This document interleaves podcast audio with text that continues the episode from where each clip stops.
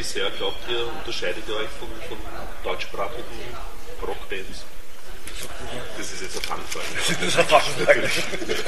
One, two, one, two, three, four. Jetzt?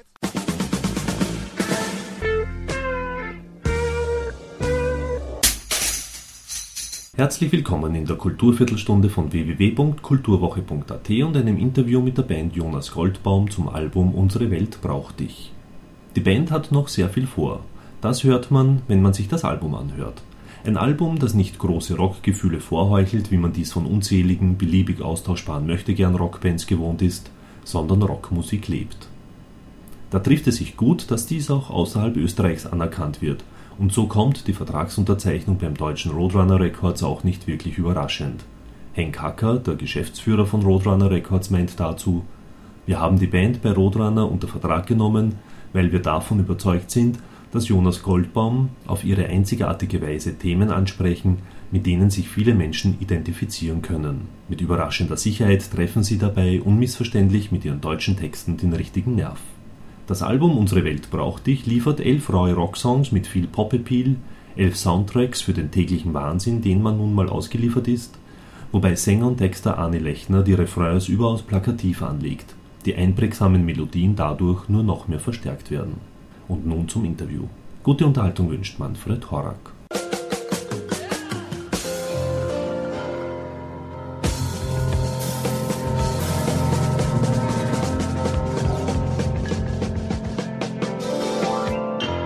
Hat sich Thomas Goldbaum zwischen dem ersten und dem zweiten Album weiterentwickelt, meiner Meinung nach? Ja, sehr sogar. Also unser erstes Album war jetzt, ähm, da hat es uns als Band ein Jahr ungefähr gegeben und wir haben uns äh, menschlich nicht besonders gekannt, musikalisch noch nicht wirklich zusammengerauft gehabt und haben dazu einen ziemlichen Zeitdruck gehabt, was das Release von dem ersten Album angegangen ist. Das heißt, wir haben uns in ein Studio gepackt und in Rekordzeit von zwei Wochen da die Lieder reingebrettelt. Wobei wir im Nachhinein sehr zufrieden waren mit dem Ergebnis und auch die, die Kritiken jetzt gut waren. Aber wir haben beim zweiten Album einfach viel mehr über uns selber gelernt, gewusst, wie der Einzelne tickt, gewusst, ähm, wo liegen jetzt die Stärken und Schwächen äh, des Songwritings, der menschlichen Charaktere und eben ähm, viel besser zusammengearbeitet einfach. Weiterentwicklung würde ich sagen in, jeder, in jedem Punkt, ja. Also wir haben uns für den Sound mehr Zeit genommen, wir haben uns ähm, mehr Zeit genommen, vor allem natürlich, weil es Gitarrenmusik, diese Gitarrenarrangements, der Martin, der zweite Gitarrist und ich, viel mehr zusammenzuarbeiten und nicht gegeneinander zu arbeiten, was bei der ersten Platte sehr oft der Fall war. Was, was auch ein Unterschied war, war das Aufnahmeverfahren an sich, weil wir das erste Album zu 90% live eingespielt haben, die Nummern. Und beim zweiten Album uns, uns einfach mehr Zeit genommen haben und wirklich zuerst mal Schlagzeug bzw. Bassschlagzeug und die Gitarren wirklich erst am, am Schluss irgendwie eingespielt haben. Und so diese Studioarbeit selbst, auch wenn ihr jetzt immer nur kurze Zeit im Studio verbracht habt für die beiden Alben. Äh, macht es Spaß an und für sich? Auf jeden Fall. Es ist, es ist anstrengend, das ist keine Frage, aber es gehört einfach dazu und es ist einfach der, der, der Sinn einer Band, dass man ins Studio geht und seine, seine Songs aufnimmt. Ja, nur es ist ja doch ein großer Unterschied zum Live. Äh, Live-Konzert. Es ist ein kompletter Kontrast. Ja. Und wir sind trotzdem eher die Live-Band als die Studio-Band, aber gerade auch durch das zweite Album haben wir viel im Studio dazugelernt, wie man menschlich miteinander umgeht, wie man von der Technik des Aufnehmens die Sachen macht und, und aber musikalisch viel dazugelernt. Ne? Also das erste Album hat ja so funktioniert, wir, es weiß jeder von uns vier, was er spielen soll. Das haben wir aufgenommen und was machen wir jetzt? Ne? Dass du halt durch auf einige Tricks draufkommst, die die Erfahrung bringt. Welche musikalischen Erfahrungen bringen, bringen euch die Studio-Sessions im ja. Vergleich zu Live-Konzerten, weil Live-Konzert ist ja eben, ja. wie schon gesagt, ganz konträr und da ist es so, dass man sich immer weiterentwickelt. Ja. Na, was man mit der Zeit lernt, ist, dass natürlich ähm, im Unterschied zum Live-Konzert diese optische Komponente wegfällt und dass du mit, mit ähm, musikalischen Mitteln es schaffen musst, so das Ohr des Zuhörers auf die interessanten Teile im Song zu lenken, ne? auf, die, auf die starken Passagen. Und das ist ein relativ langer Prozess, bis man das mal heraus hat, was ja sehr viel mit dem Kennenlernen des eigenen Stils zu tun hat. Ne? Ah, wo, wo, wo will man hin? Das war bei der ersten Platte noch nicht ganz klar und inzwischen sage ich, haben wir unseren Stil einfach gefunden. Ist das dann so für euch im Studio ein, ein Austesten, wo ihr hin wollt, was ihr dann live in rüberbringen wollt? Dass ihr das zuerst im Studio ausprobiert oder dienen da eher die Nein, das eher ist, umgekehrt, dienen dort eher die Live-Konzerte dazu? Also die Songs sind, ähm, Quasi für euch zu erfahren, in welche Richtung ihr euch begebt. also die Songs sind nach wie vor sehr ähm, in die Richtung konzipiert, dass sie live funktionieren müssen. Das heißt, sie sind alle äh, im Mittempo oder noch höheren Bereich angesiedelt, weil wir einfach einen Namen als Liveband haben und uns den bewahren wollen. Das heißt, wir haben nach wie vor ähm, keine Balladen im Programm und, und ruhigere Sachen unter Anführungsstrichen. Äh, das heißt, wenn ich den Song bringe, ist für mich schon klar, der haut live hin. Und ja, das ist dann nicht so. Und inhaltlich, also wenn man jetzt die, die Texte betrachtet, wie, wie, in welchem Verhältnis stehen die Texte für euch jetzt zur Musik? Gut, also die Texte sind ja ausschließlich meine Angelegenheit.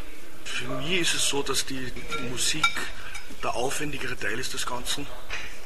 Erstens, weil das im Unterschied zu den Texten nicht einfach so zufliegt. Und zweitens, weil es natürlich eine Viermann-Band ist, wo, wo man sich dann, wo eben vier verschiedene Einflüsse auf den Song dazukommen, ne, was beim Text nicht passiert. Ähm, von der Wichtigkeit könnte ich jetzt nicht sagen, es gehört beides zusammen. Aber die Texte gehen im Unterschied zur Musik oft sehr schnell. Das sind ein paar Sachen, die niederkritzeln und die lasse ich dann oft unverändert und die werden so genommen. Das heißt, Texttransport ohne, ohne Musik kannst du dir nicht vorstellen, sprich als Autor sozusagen. Also das war für dich nie auch so ein Ding, dass du gesagt hast, okay, ich schreibe zwar gerne Texte, aber brauche immer die Musik dazu, zu den Texten. Also du hast immer Du bewusst Musiktexte geschrieben. Buchautor zu probieren. Ja, als Lyriker, ne? Nein. Also Musiktexte Nein. sind ja letzten Endes ja Lyrik. Ja, ja. Und viele funktionieren auch ohne Musik, wenn man sie Mhm. liest, manche nicht. Nein, war nie ein Thema. War nie ein Thema. Ich habe mich da immer an Leute wie den Herrn Lennon gehalten oder den Herrn Jagger so. Das gehört einfach zusammen. Und es ist, es ist natürlich Lyrik, aber es ist Pop-Lyrik. Es ist, äh, ich brauche beides zusammen.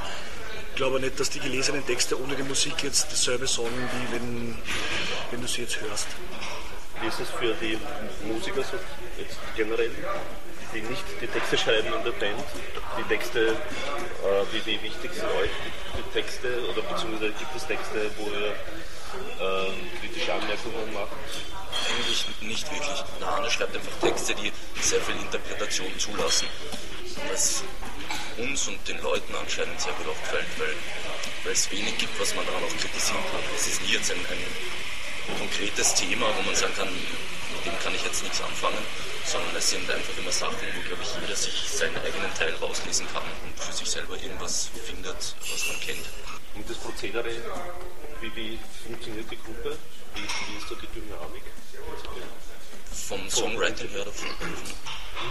Im Endeffekt funktioniert es so, dass der Arne mit einem Text bzw. einem Grundgerüst von einem Song kommt und wir dann im Proberaum einfach darin herumbasteln zu viert.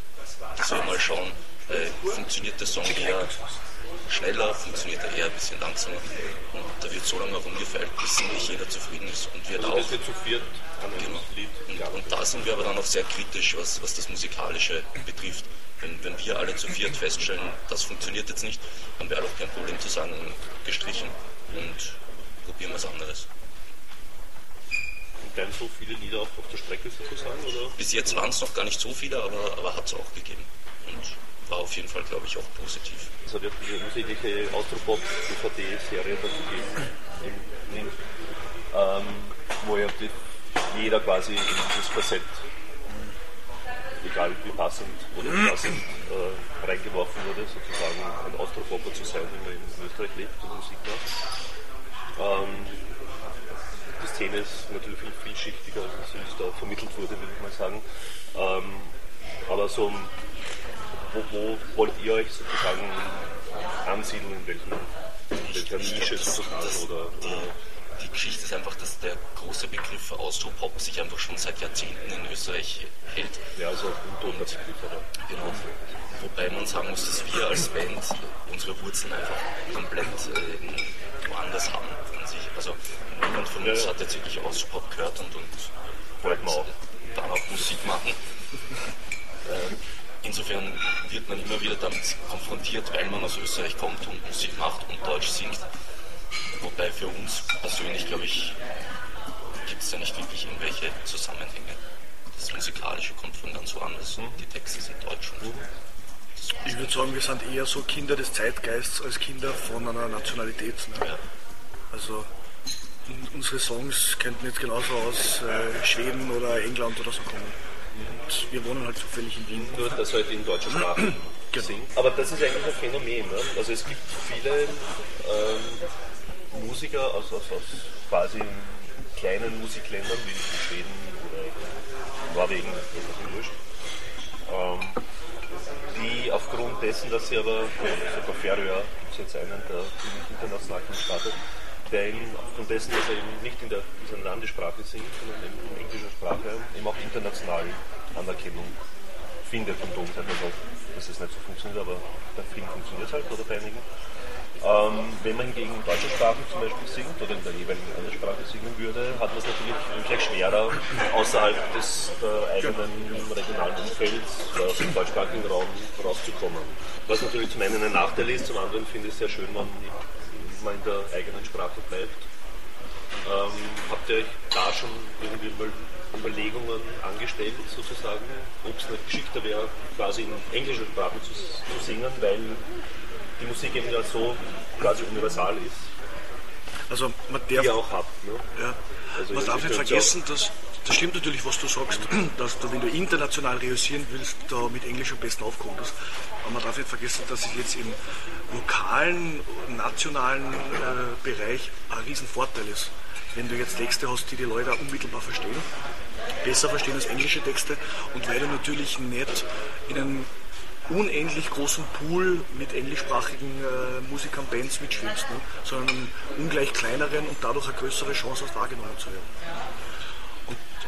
Das war ein Teil der Überlegung. Wir haben das natürlich lang thematisiert, wobei das war eigentlich schon lang vor Jonas Goldbaum jeder für sich. Und im Speziellen, weil ich habe ja jahrelang mit englischsprachigen Bands gesungen. Aber für mich war es erstens die, der besagte Vorteil im Kleinen und zweitens natürlich, ähm, dass du eine andere Möglichkeit hast, die auszudrücken. Und wir sind ja eine Band, die irgendwie eine gewisse, ich würde sagen, hohe äh, Glaubwürdigkeit für sie in Anspruch nimmt. Und da ist das Englische ein bisschen ein Dorn im, ein Dorn im Ohr, würde ich sagen. Was man auch sagen muss, ist, dass der deutschsprachige Markt ja auch nicht unbedingt der kleinste ist. Das stimmt schon, das ist, nur, wenn ich die Musik darf, ähm, als speziell, speziell als österreichische Band oder Musiker hat man natürlich es sehr schwer, in den deutschen Raum reinzubrechen, in Deutschland reinzubrechen. Also so Phänomenstürme ist natürlich eine Ausnahme der letzten Jahre. Oder früher zu viel Tanz und Armbrust beispielsweise. Sonst hat es ja nicht so viele Musiker gegeben, jetzt im Pop-Rock-Bereich ja, klar.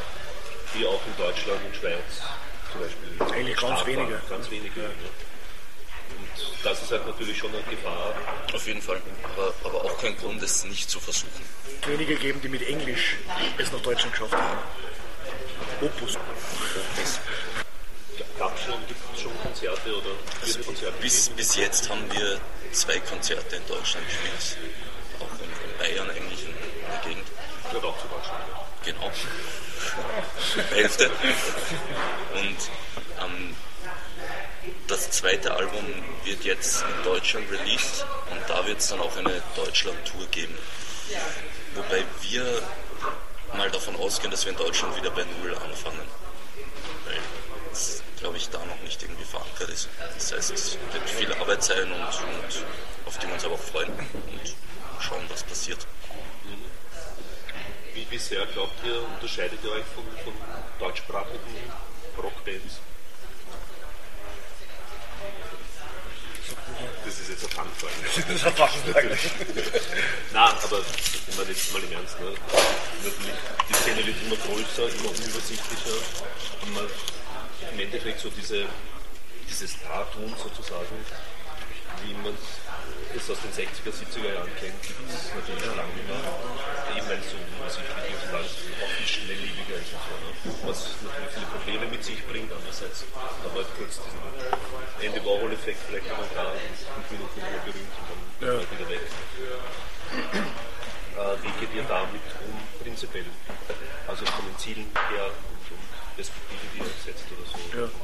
Hoffnungen oder Also ich würde sagen, von den Zielen und äh, Wünschen sind wir nach wie vor relativ, relativ naiv. Also erstens wird in den letzten Jahren ist es eigentlich darum gegangen, das Ding überhaupt einmal hinzukriegen, ja, für uns und jetzt auch für ein kleineres Umfeld hinzukriegen. So Themen wie, wo wollen wir in fünf Jahren sein oder äh, was stellen wir uns denn Ruhm geldmäßig vor. Eigentlich ist es immer nur darum gegangen, können wir es schaffen. Ob das jetzt ähm, dann für die Viertelstunden vom Warhol sind oder für zehn Jahre, das ist noch kein Thema. Ich tippe mal, dass wir da in einem halben Jahr, Jahr was sagen können. Im Moment sind wir froh, dass es, dass es österreichweit einfach so gut klappt. Und dass, wenn wir uns anschauen, wo wir vor einem Jahr oder vor zwei Jahren waren, dass es einen Riesensprung gibt. Und das allein ist schon als äh, große Genugtuung und, und entschädigt für so manche andere Sachen. Lebt ihr eigentlich schon von der Musik? Nein.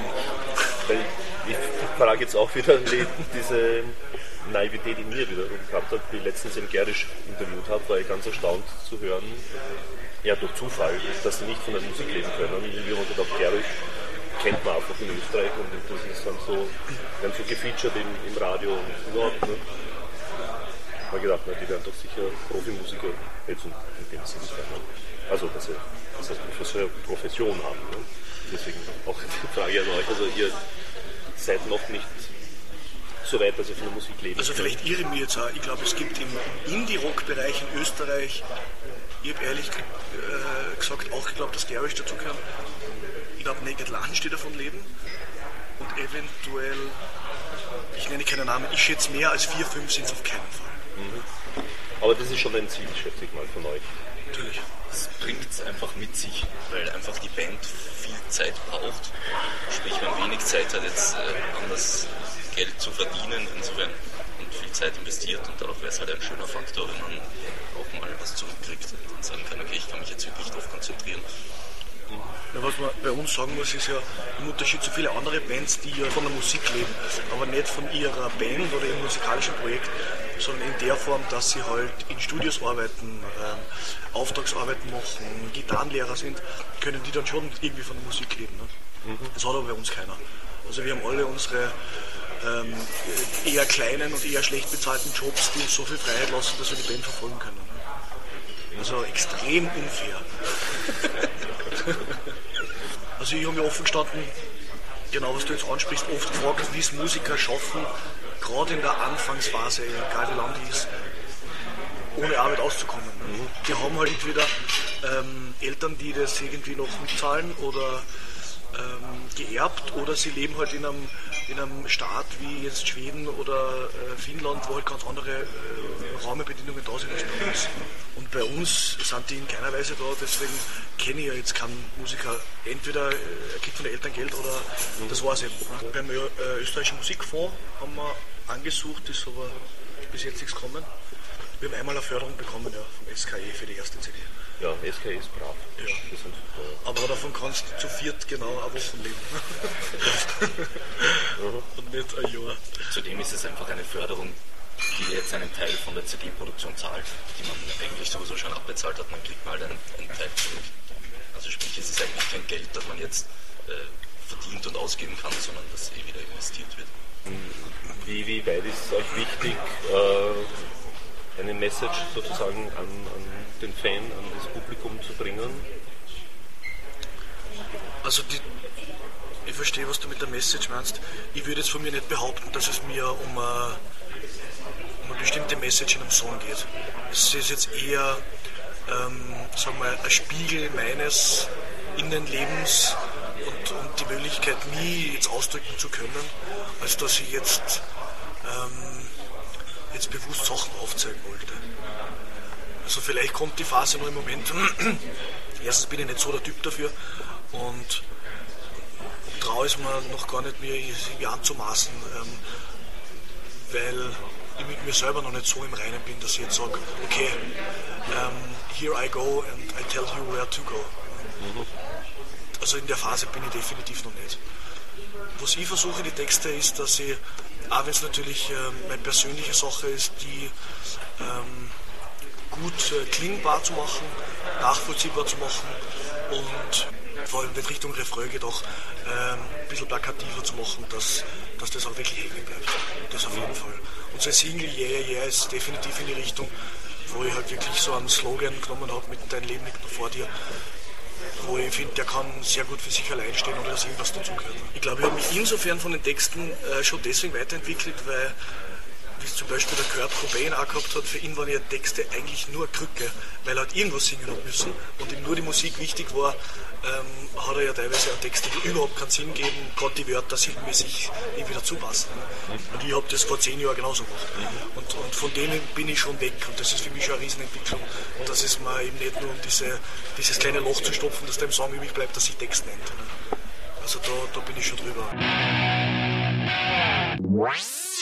Somit sind wir wieder am Ende der Kulturviertelstunde angelangt. Danke fürs Zuhören und danke fürs Dranbleiben. Bis zum nächsten Mal. Ihr Manfred Horak.